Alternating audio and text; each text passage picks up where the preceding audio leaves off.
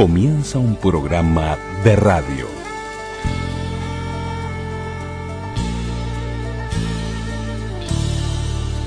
Un programa de radio. Un programa de radio. Radioactividades. Radioactividades.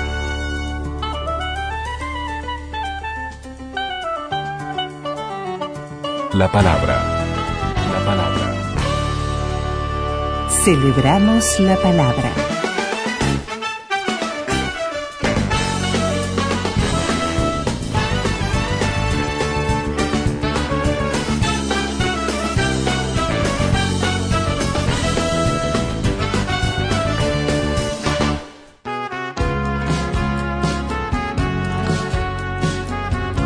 Comenzamos el programa de domingo 24 de octubre con Florencia Núñez, contigo y en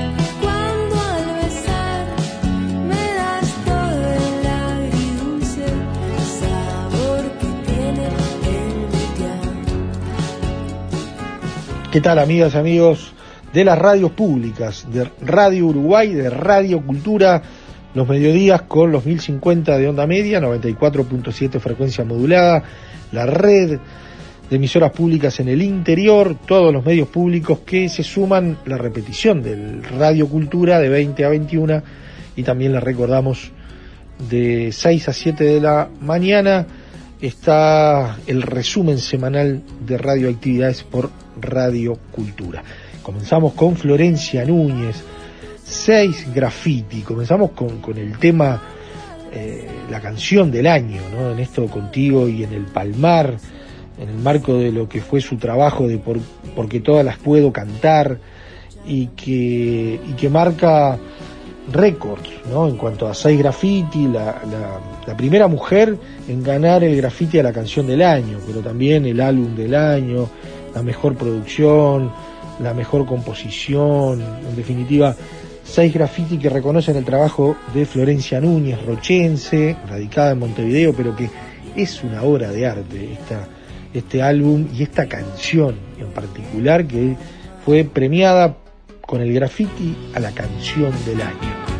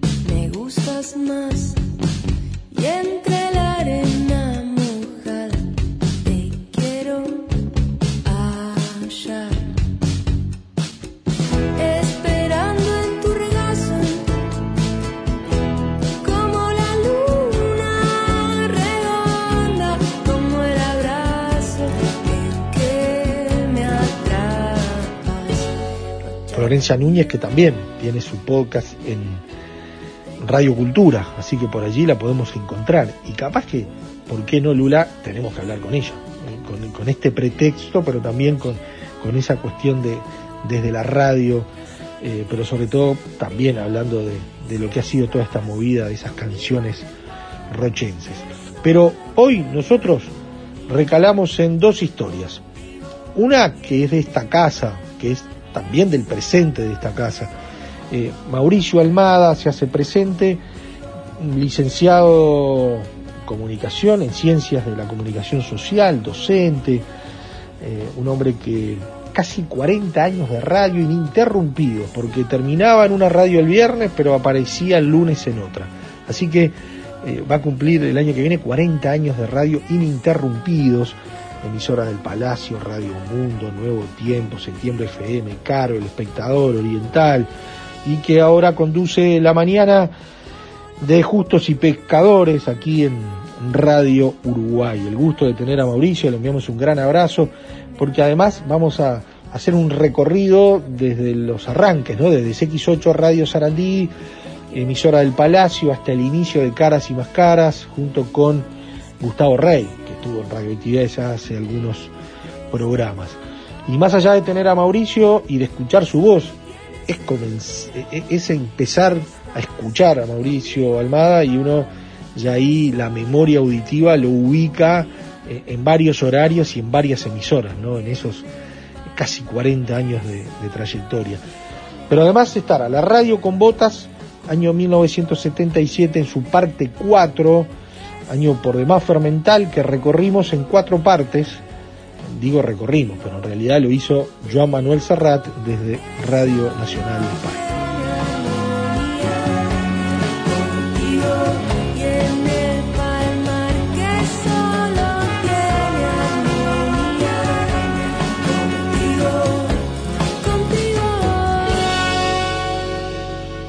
Facebook, Radioactividades. Podcast. Radioactividades. Programas DX. Spotify. Anchor. Y ahora es tiempo de tener presente en Radioactividades a Mauricio Almada, un hombre de vasta trayectoria en la radio uruguaya, que nos va a contar en varios episodios su historia radial de casi 40 años. Arrancamos en CX8, Radio Sarandí, emisora del Palacio y hasta el inicio de Caras y Más Caras.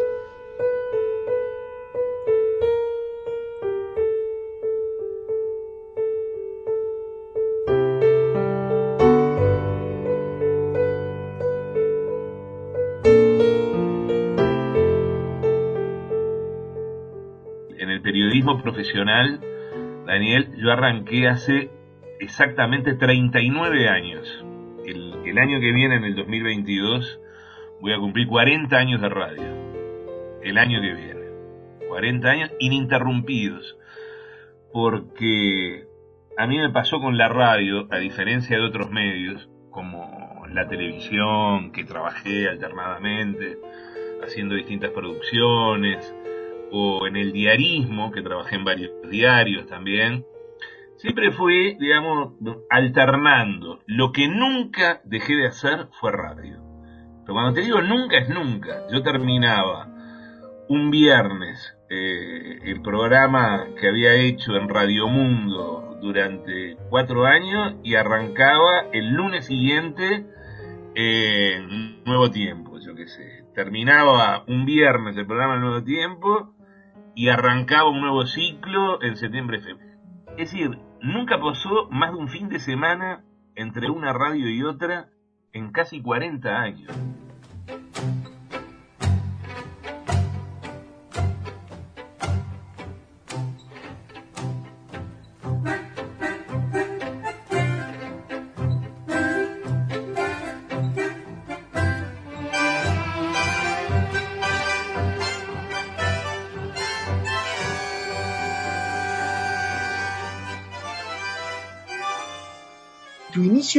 Es algo atípico con respecto a, a que vos arrancaste estudiando, siendo, haciendo la licenciatura en comunicación. Bueno, sí, eh, efectivamente, en el año 1982, eh, eh, cuando estaba la decisión de, de, mi futuro estudiantil, que estaba entre la facultad de Derecho, entre el periodismo, tuve ahí algún tiempo de, de conjugación de ambas cosas hasta que al final me, jugué por, el periodismo y empecé a averiguar dónde estudiar. Y en aquel momento eh, el único lugar donde se estaban dando estudios terciarios de comunicación era en el IFICLE, en el Instituto de Filosofía, Ciencias y Letras, lo que después fue la Universidad Católica. Y bueno, entré en, en comunicación y ya ahí el, primer año que, empecé a estudiar, eh, conocí a varios, eh, a varios de mis compañeros, que después fueron mis amigos y compañeros de trabajo muchos años, particularmente a Gustavo Rey. Eh, éramos compañeros de clase y en primero, en primero de clase, él me invitó, él era, él tenía un amigo que trabajaba en Joventango, que tenían un programa en CX18, en, la Radio Sport, cuando estaban allá en, la calle Yaguarón, ¿te acordás, Daniel? Que estaban El Espectador y, la 18. Y mm, en ese programa de Joven Tango, eh, con Gustavo y con otro compañero más de la, de la carrera, que era Luis Fernando Miranda, el hijo del desaparecido y después aparecido Fernando Miranda, hacíamos un micro que se llamaba De Corazón Ciudadano. Un programa de tango, le buscamos la vuelta, y lo que hacíamos era, salíamos a la calle y hacíamos entrevistas a personajes callejeros. Todavía en la época de la dictadura, ¿no? Lustra bota, fotógrafos de plaza, recolectores, la gente que, que, vive y transita por la ciudad. Fue un, un, ciclo, un ciclo muy divertido. Ahí arrancamos en CX18 junto con, con Gustavo. Tuvimos prácticamente un año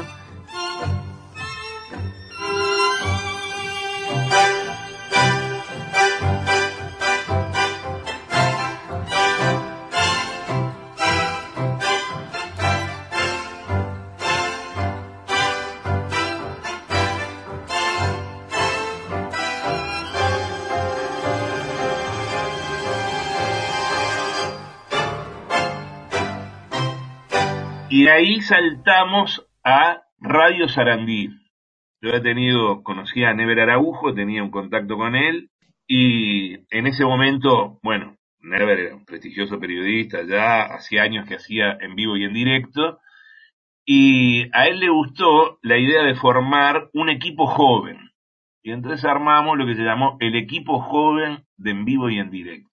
¿Te acuerdas en aquellos eh, años, en los 80, esto era el 82, 83, había de alguna manera una, una cierta preocupación por la temática juvenil, digamos, la, la juventud que en su momento eh, se había destardigado, muchos se habían ido al exilio, en fin, no había una organización juvenil y empezaba la un poco los jóvenes a, a manifestarse y bueno, eso le interesó a Never. Y ahí estuvimos algo más de, algo más de un año. Salíamos dos veces por semana con, el equipo joven de, de, vivo y en directo. Es para tratar de alguna manera de comenzar a llenar ese espacio que corresponde a los jóvenes en la sociedad uruguaya que hemos coincidido con este grupo de seis jóvenes que están en estos momentos frente al micrófono de en vivo y en directo para empezar a hablar de los temas que a ustedes les preocupan y que a mí como mayor y como padre de familia me preocupa yo creo que posiblemente más que a ustedes. Perdónenme el que me ponga en primera persona, pero yo estoy vivísimamente preocupado por lo que puede pasar con ustedes los jóvenes, con lo que con lo que están pensando ustedes en este momento del país y qué están queriendo para este país en el futuro. Esto es un tema que además lo hemos mencionado más de una vez frente a este micrófono y, hubo coincidencia, más, más allá que telepática, fue radiotelefónica la coincidencia que hubo, porque ustedes tomaron creo que una de esas mañanas que aquí se mencionó algo y se vinieron y me pareció muy lindo eso, que se vinieran a tomarme la palabra. Si nosotros queremos decir algo, queremos hablar y, queremos eh, eh, acercar a los jóvenes uruguayos al micrófono en vivo y en directo. Aquí están Silvia Escarlato, que es una estudiante de la Facultad de Arquitectura de tercer año, tiene 21 años. Leonardo Álvarez, que tiene 19 años, es estudiante de primer año de la Facultad de Veterinaria. Gonzalo Perkovich, 19 años, que es estudiante de segundo año de la Facultad de, Psicología. Gustavo Rey, con 18 años, eh, estudiante de Ciencias de la Comunicación. En la misma disciplina estudia Mauricio Almada, de 18 años y Carlos Pitamiglio, hijo de 21 años, estudiante tercer año de la Facultad de Derecho. Eh, tras eh, algunos encuentros que hemos tenido al margen del micrófono, hemos convenido una temática para desarrollar por parte de ustedes y a partir de este momento, bueno, muy formalmente, esto parece una cosa muy solemne, eh, les estamos recibiendo como el equipo juvenil periodístico de en vivo y en directo que asume la responsabilidad de aproximar la voz de los jóvenes al conocimiento de eh, la audiencia de CX8 Radio Sarandí a través de en vivo y en directo. Yo he dicho alguna, un extremo, me gustaría que ustedes lo complementaran, es decir, cómo surgió la idea de esto que estamos iniciando hoy en vivo y en directo. Bueno, la idea surgió eh, conversando con Mauricio. A ver, para identificar las voces, estamos escuchando a Carlos Pitamigli. Conversando con Mauricio, tomando un café, y comenzamos a charlar, este, como jóvenes que somos, de los problemas que nosotros sentíamos, y inspirándonos un poco en eh, una audición que Never, tú habías dicho, eh, la experiencia que existía en Francia de radio, de los jóvenes. hecha para jóvenes, por jóvenes. Este, pensamos que de repente sería interesante para comunicarnos y dialogar como jóvenes que somos, eh, dirigirnos a, a Radio Sarandí y tratar de, llegar a los jóvenes y hacer algo por ellos. Ahí está. Esa es una experiencia muy linda que se está ensayando en Francia desde hace algunos años, hace pocos años, en una de las ondas de la radio que allí es del Estado, porque hay un monopolio ahora, parece ser que se va a descentralizar eso. Es una radio que opera de las 6 de la mañana a cerca de las 12 de la noche, absolutamente de un extremo a otro, porque hasta en los ámbitos administrativos está conducida por los jóvenes. Y se hace, tiene muchas horas de música, por supuesto, muchas horas de música dirigida a los jóvenes, pero no simplemente de la presentación del lanzamiento de un disco para, para cosechar, este, digamos, para crear la moda de, la escucha de ese disco en torno a esa música, sino que allí se analiza la música, se discuten las tendencias de la música que escuchan los jóvenes, el mensaje de que va en las canciones que se entregan a los jóvenes, Y se hace periodismo también, y hay informativos hechos por los jóvenes, y hay eh, están, hasta un sistema de estrellas, es decir, hay dos o tres eh, muchachos y muchachas que son muy buenos periodistas juveniles y que están enfocando muchos de los temas que son de preocupación de los mayores en Francia, tomados desde el sesgo de los jóvenes. Es decir, que me felicito de que nos hayan este, nos hayan escuchado en primer término y que hayan tomado esa idea como una cosa que me parece muy positiva. En vivo y en directo no vamos a tener oportunidad de desarrollar todo lo que allí se hace en esa cantidad de horas, vamos a tomar más que nada el sesgo periodístico de la cosa, pero yo pienso que desde ese ángulo vamos a poder hacer muchas cosas. ¿Querías agregar algo más? Sí, que además de tener presente lo que era la, la problemática de los jóvenes, vemos que es importante también que tenga una expresión ese cuestionamiento acerca del problema de los jóvenes.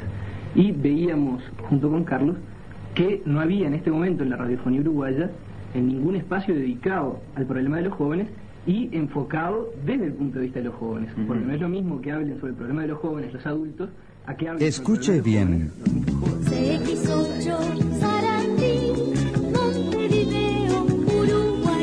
Escuchó bien. Hasta que ahí sí armamos un programa con Gustavo, definitivamente, para salir todos los días. Nos conectamos con Emisora del Palacio. Emisora del Palacio. Emisora del Palacio.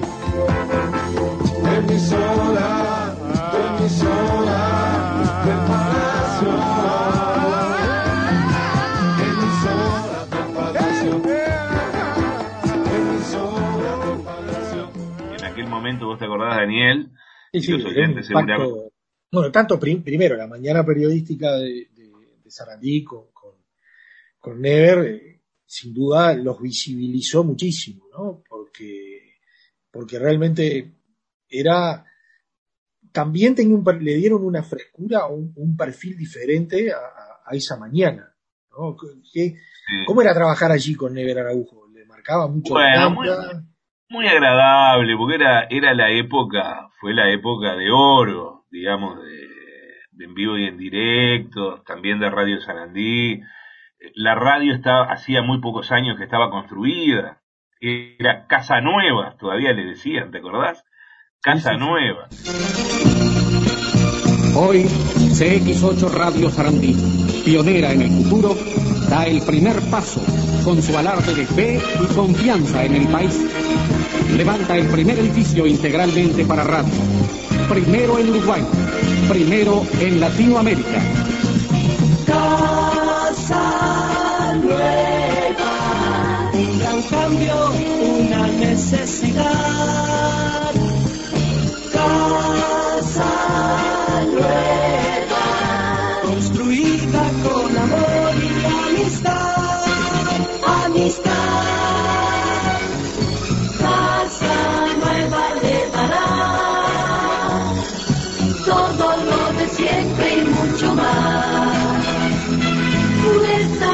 Sonido y calidad.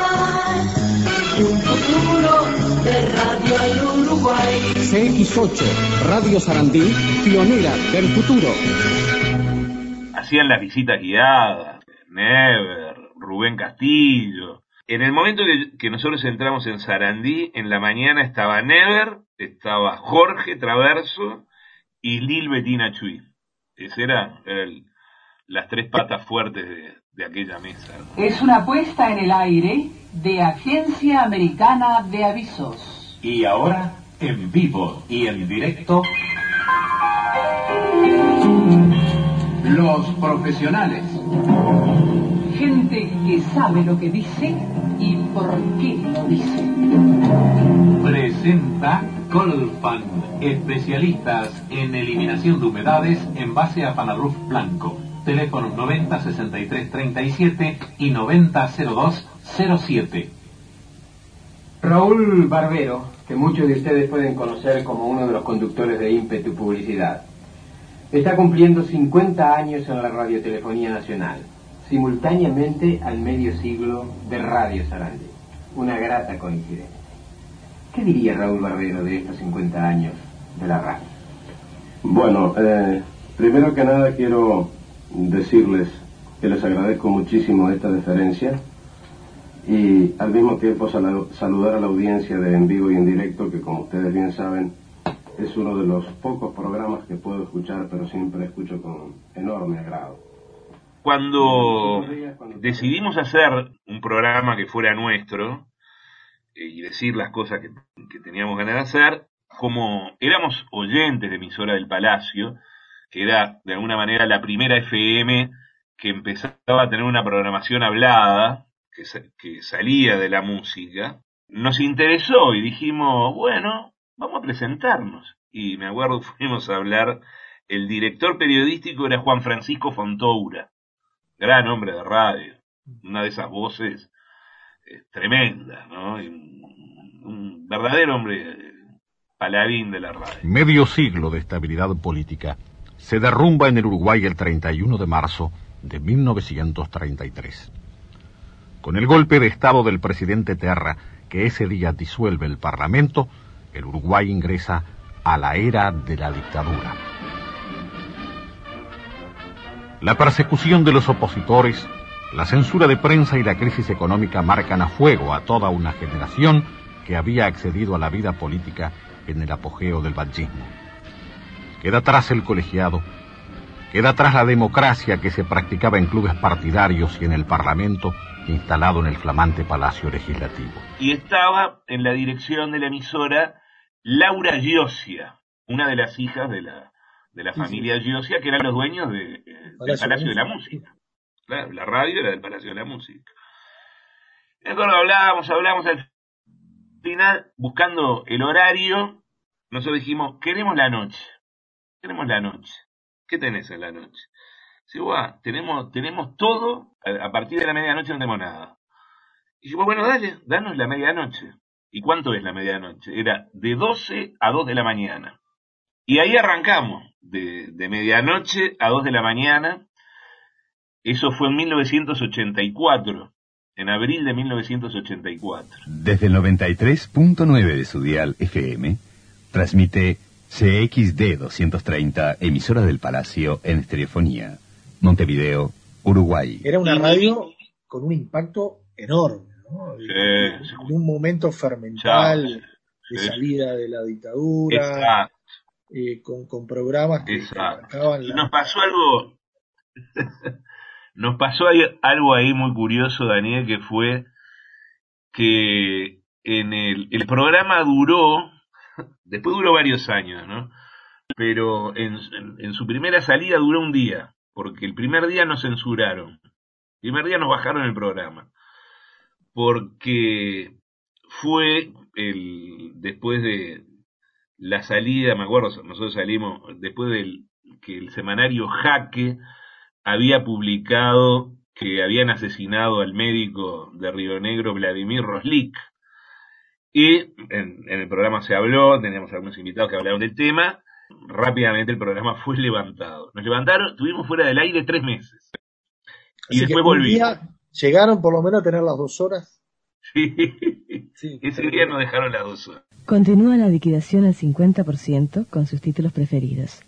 Si usted sabe aprovechar el momento, compre sus discos a 155 pesos y casetes a 165. Como nunca, liquidación anual en Palacio de la Música. Dulce Madrid, dura Madrid, duele Madrid. De regreso. El nuevo trabajo discográfico de Alfredo Citarrosa. Discos y casetes La Batuta. En todas las disquerías.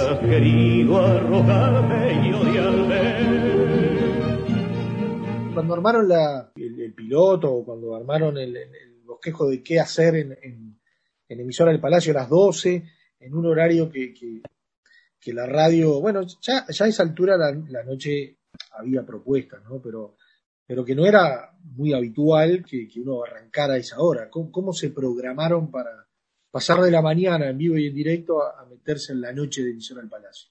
Primero porque vimos un- una posibilidad ahí dentro de la programación de un nicho que no estaba disputado dentro de la radio, ¿no? Por lo menos que estaba disponible.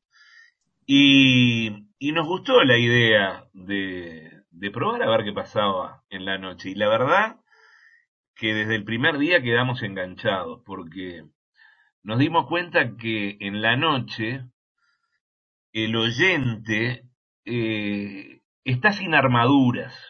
El oyente se saca, se saca su traje protector y es más, es más real. Deja de lado de alguna manera el personaje o la persona que es durante el día, eh, llena de, de responsabilidades, de, bueno, de, de trabajo, de estudio, de lo que sea, para que aflore lo más, lo más subjetivo, lo más personal. De noche la gente está en pijama, está con las pantuflas, ya está en la cama. Nos gustó eso y además lo percibimos enseguida.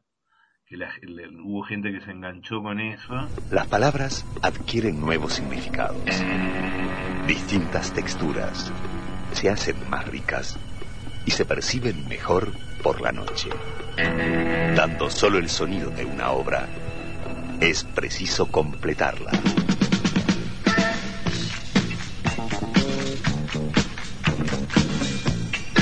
Desde este momento y hasta las 2 de la mañana, Mauricio Almada y Gustavo Rey les invitan a comprobar que el tiempo solo existe ahora. La alternativa joven en comunicación se llama Ahora es tiempo.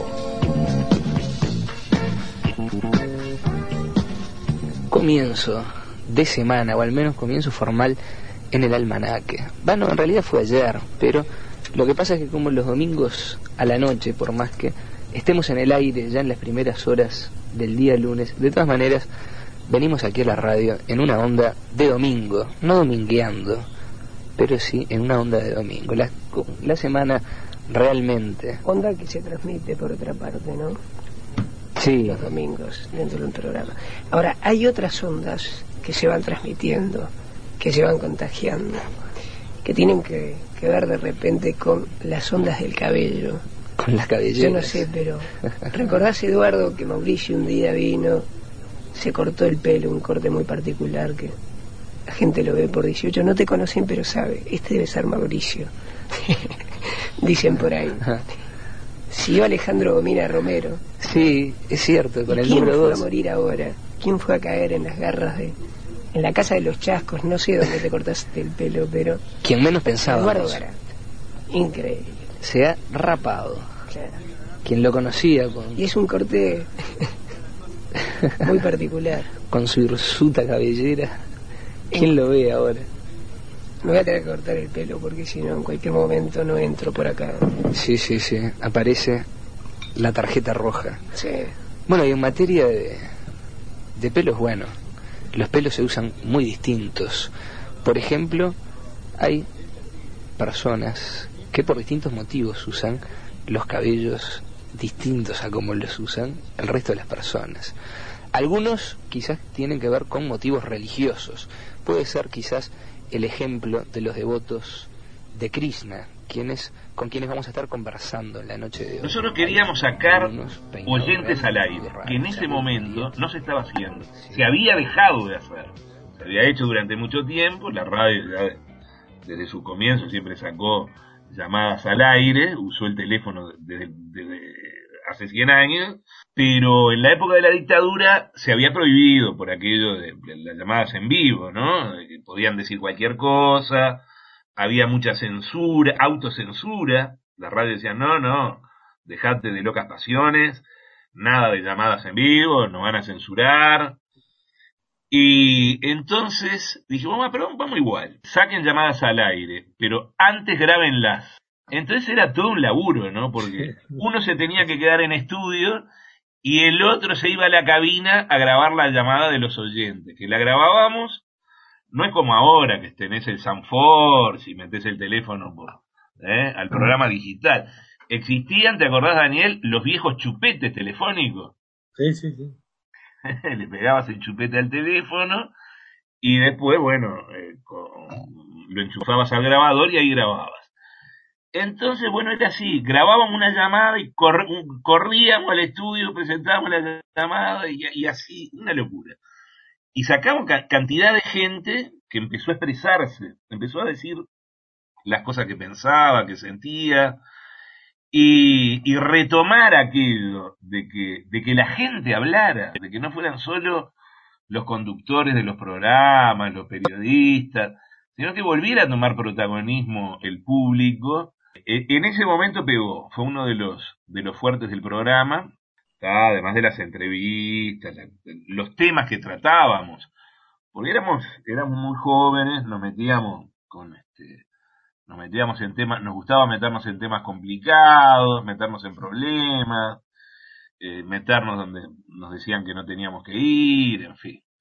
Pero nos fue muy bien, la verdad que en esos años de, de emisora del Palacio nos fue muy bien. Hoy Radio Mundo es una empresa, un reconocido medio de comunicación, una radio con personalidad, una propuesta diferente dentro del dial. Es también el esfuerzo de muchos jóvenes como tú, jóvenes en edad y en espíritu.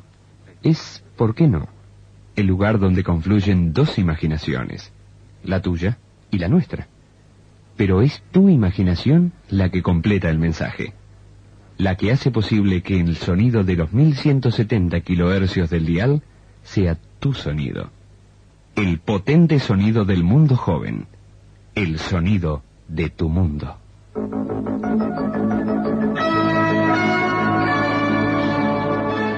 Radio Mundo. El poder del sonido con Hasta que un día, me acuerdo, recibimos la llamada de Pablo Lecueder.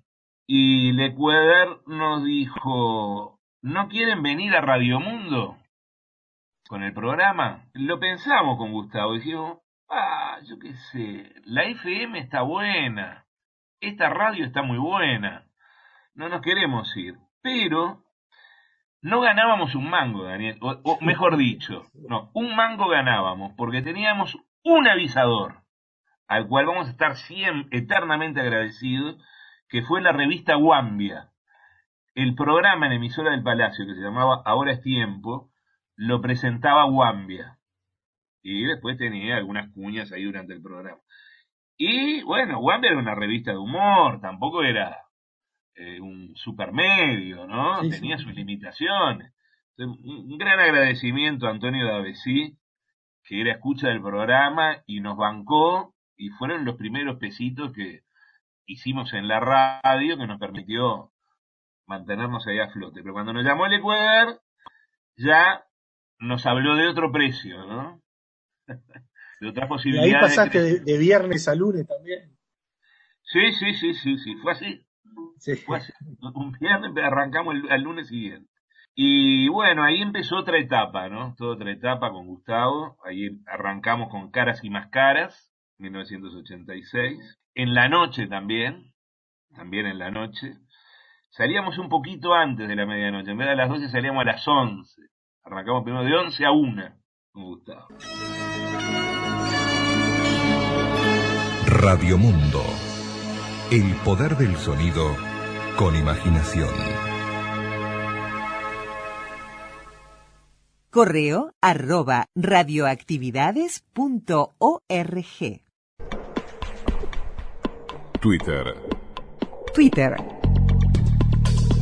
Arroba reactividades.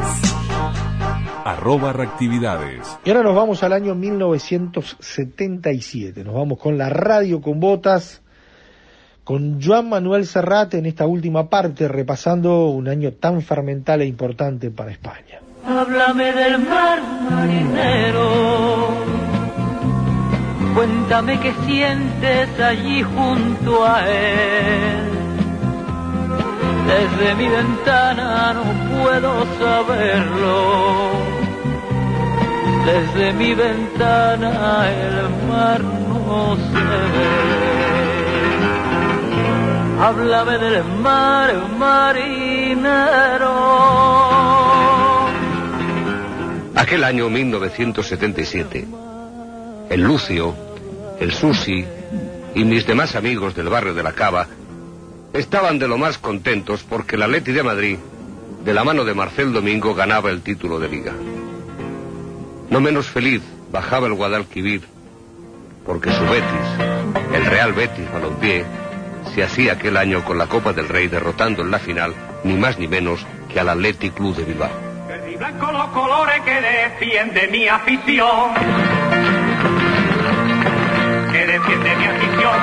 Blanco los colores que defiende mi afición. Poniendo casa y coraje y entero su corazón. El héroe del encuentro fue el metabético Esnaola, que paró un lanzamiento y transformó un penalti con Iríbar en la puerta contraria. Bueno, yo creo que posiblemente ha sido las finales más bonitas que, que ha habido, ¿no? Eh, terminó el partido 2-2, además siempre íbamos por detrás en el marcador y también se lanzaron 20, 20 penaltis, parece, se lanzaron, entonces creo que fue emocionante y yo tuve la fortuna de, de poder marcar y en el último penalti que, que lanzó él, pues también tuve la suerte de tenerlo y conseguimos la final Copa del Rey. Verde y blanco mis amores, blanca y verde mi pasión. Blanca y verde mi pasión, verde y blanco mis amores, blanca y verde mi pasión.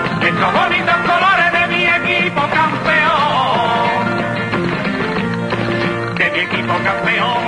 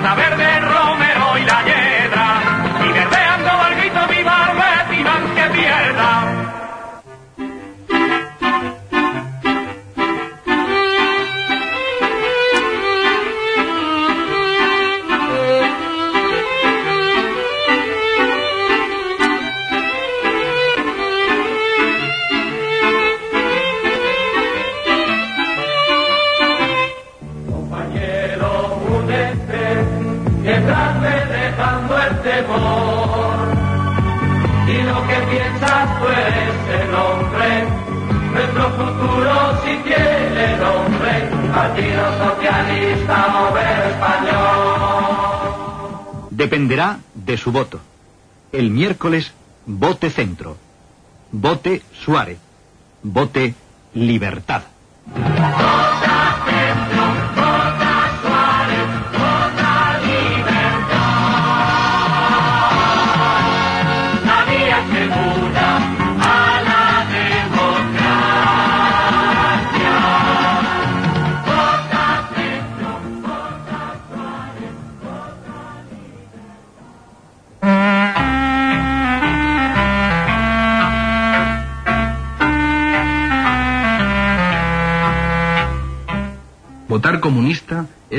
Votar democracia.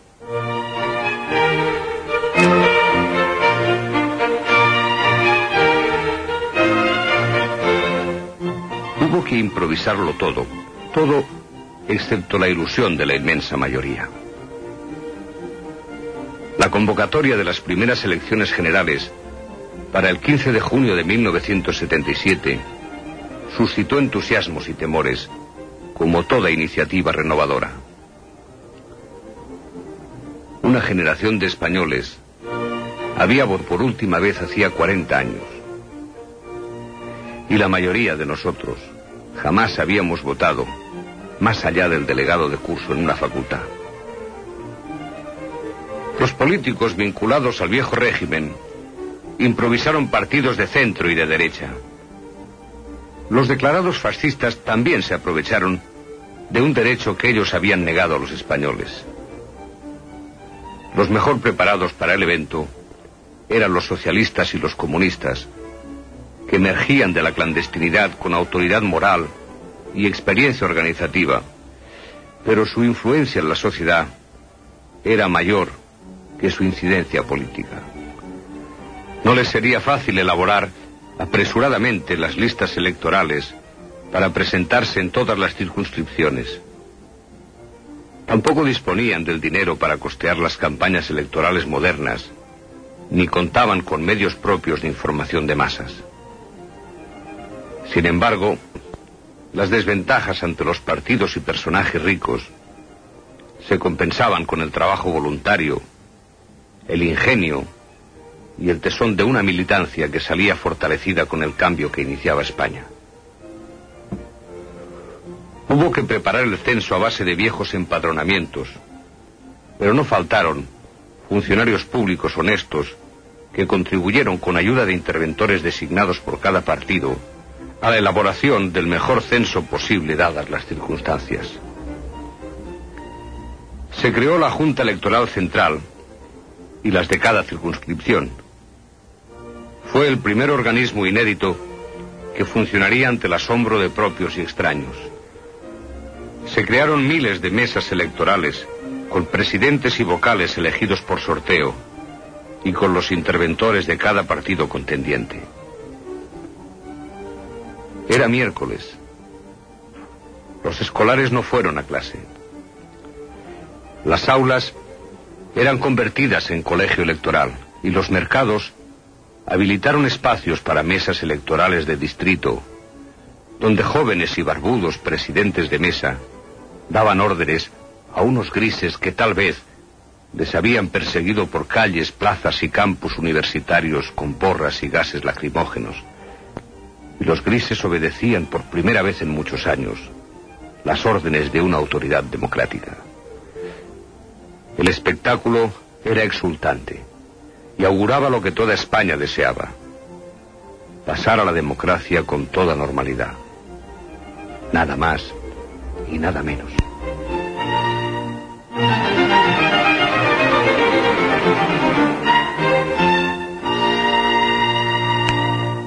El momento ya llegó. Hoy es el día, por primera vez lo haré. Ya tengo edad, ya pasé la pubertad. Ya soy un hombre, me lo está pidiendo el cuerpo. ¡Qué caray! Llego al sitio en cuestión. Hay mucha cola educado pido turno. Para entrar, en la cola algunos miran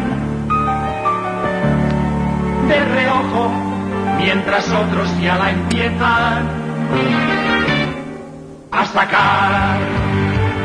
Después de esperarme más de media hora, por fin me introduzco en el cuchitril, donde ella me espera y es tan seductora que siento en el cuerpo una ansia febril. La busco y Y para celebrar el desvirgue democrático, nada mejor que el Nobel de Literatura que recibió el sevillano Vicente Alessandri, uno de los grandes representantes de la generación del 27. Ten esperanza. Lo comprendes, lo has comprendido. Lo repites y lo vuelves a repetir. Siéntate, no mires hacia atrás. Adelante, adelante, levántate, un poco más. Es la vida, es el camino. Que llevas la frente cubierta de sudores, con espinas, con polvo, con amargura, sin amor, sin mañana, sigue, sigue subiendo. Falta poco. Oh, qué joven eres. Qué joven, qué joven, qué jovencísimo, qué recién nacido, qué ignorante. Entre tus pelos grises caídos sobre la frente brillan tus claros ojos azules, tus vividos, tus lentos ojos puros, allí quedados bajo algún velo. Oh, no vaciles y álzate, álzate todavía. Ah, ¿Qué quieres? Coge tu palo de fresno blanco y apóyate. Un brazo a tu lado quisieras. Míralo, míralo, ¿no lo sientes? Allí súbitamente está quieto. Es un bulto silente. Apenas si el color de su túnica lo denuncia. Y en tu oído una palabra no pronunciada.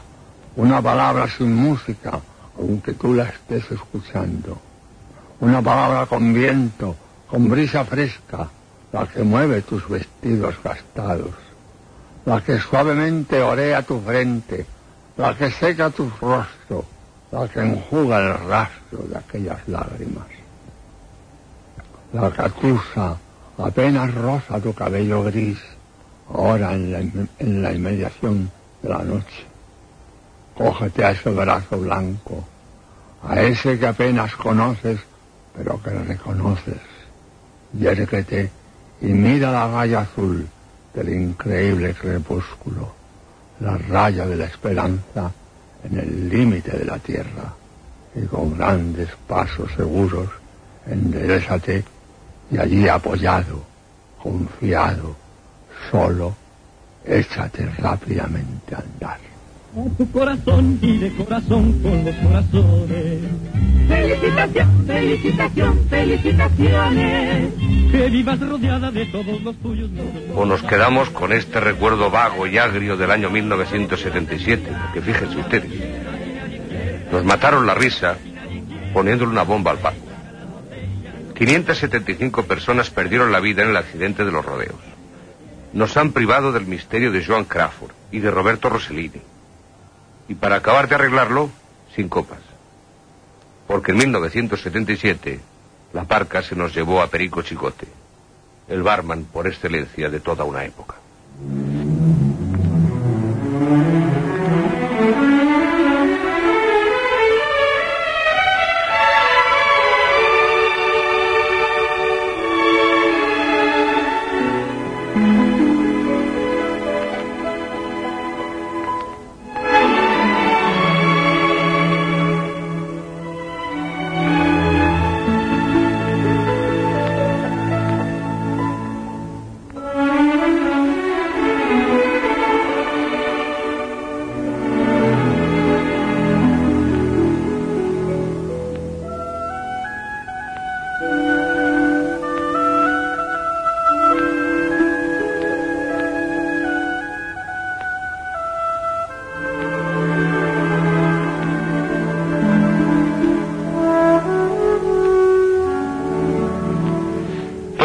Algunas muertes a veces volvían más sensibles al mundo. En la Unión Soviética, por ejemplo, se produjo un hecho sin precedentes, que fue el que se interrumpiera una emisión de la televisión para anunciar la muerte de Charles Chaplin. Aquel año, 1977, en París, las calles se pusieron el silencio por Gabán para despedir a una de las más grandes voces de la ópera contemporánea. Moría María Callas.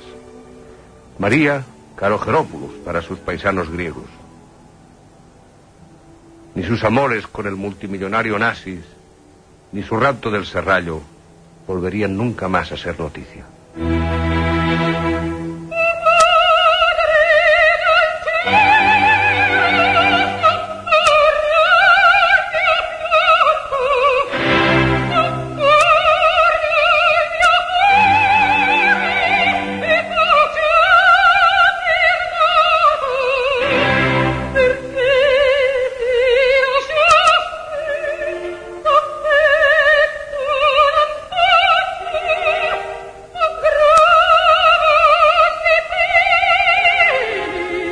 Tal vez la muerte más inesperada, la que surgió del túnel de la droga y de la dejadez, fue la de Elvis Presley, una muerte prematura y cínica, que se llevaba por delante los 120 kilos de aquel hombre que apenas contaba 42 años y que se había consolidado como una de las grandes figuras legendarias del rock and roll.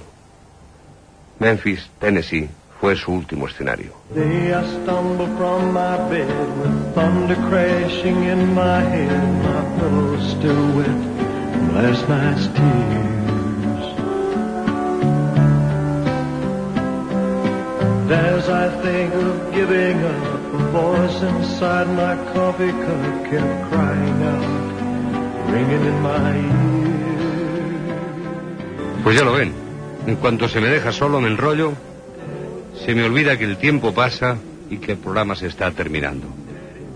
Bueno, gracias a Teresa Pamies, a Terence Moix, a Susan María Huertas Clavería, Ignacio Riera y a Daniel Samper por sus colaboraciones de esta noche y en nombre de la banda de Joan Ullé, de Pere Rivera, de María Jesús Román, Esther Bases, Antoni Serra, Núria Escur, Miquel Sánchez Bande, María Guillén, Kiko Sabaté, María José Moliner, Carlos Caballé y David Quesada. Y también, como no, un servidor de ustedes, Juan Manuel Serrat. La radio con se despide hasta mañana.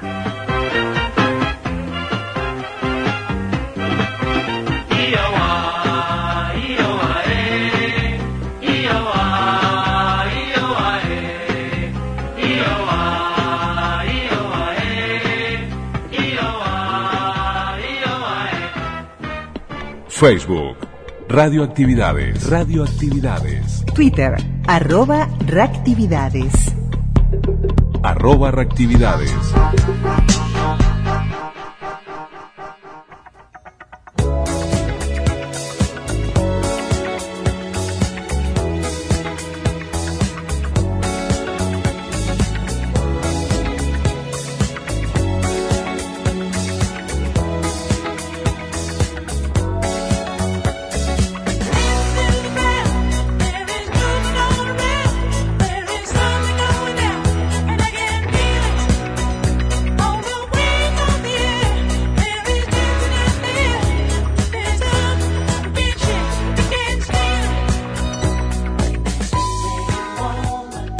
Nos vamos con Bee Gees, Fiebre de Sábado por la Noche, la banda del sonido de la película que ayer comentábamos, no nos vamos a comentar lo mismo, pero realmente eh, son de esos momentos que uno le queda marcado a los adolescentes de aquellos años, de los 70 y de todo el país. Y nos vamos con, con este clásico que, que sigue sonando, ¿no? De esto, los clásicos en general siguen sonando, sonando por siempre, o si no está en la memoria, como están muchas de estas historias que hoy transitaron por radioactividad. El próximo fin de semana la seguimos, pero ya le adelantamos, tenemos una preciosa entrevista con Diego Barnabé, eh, un hombre que también ahora está en Radio Cultura con La Canoa, pero de vasta trayectoria en la radio, en la televisión uruguaya, en la cultura, eh, sintetiza allí la radio y la cultura de una manera tan especial, con, con lo que es su trabajo además desde Música de la Tierra, bueno, de todo eso nos va a contar, pero para noviembre es eso, y, y además tenemos otros entrevistados en, que, que, realmente van a ser de los próximos programas.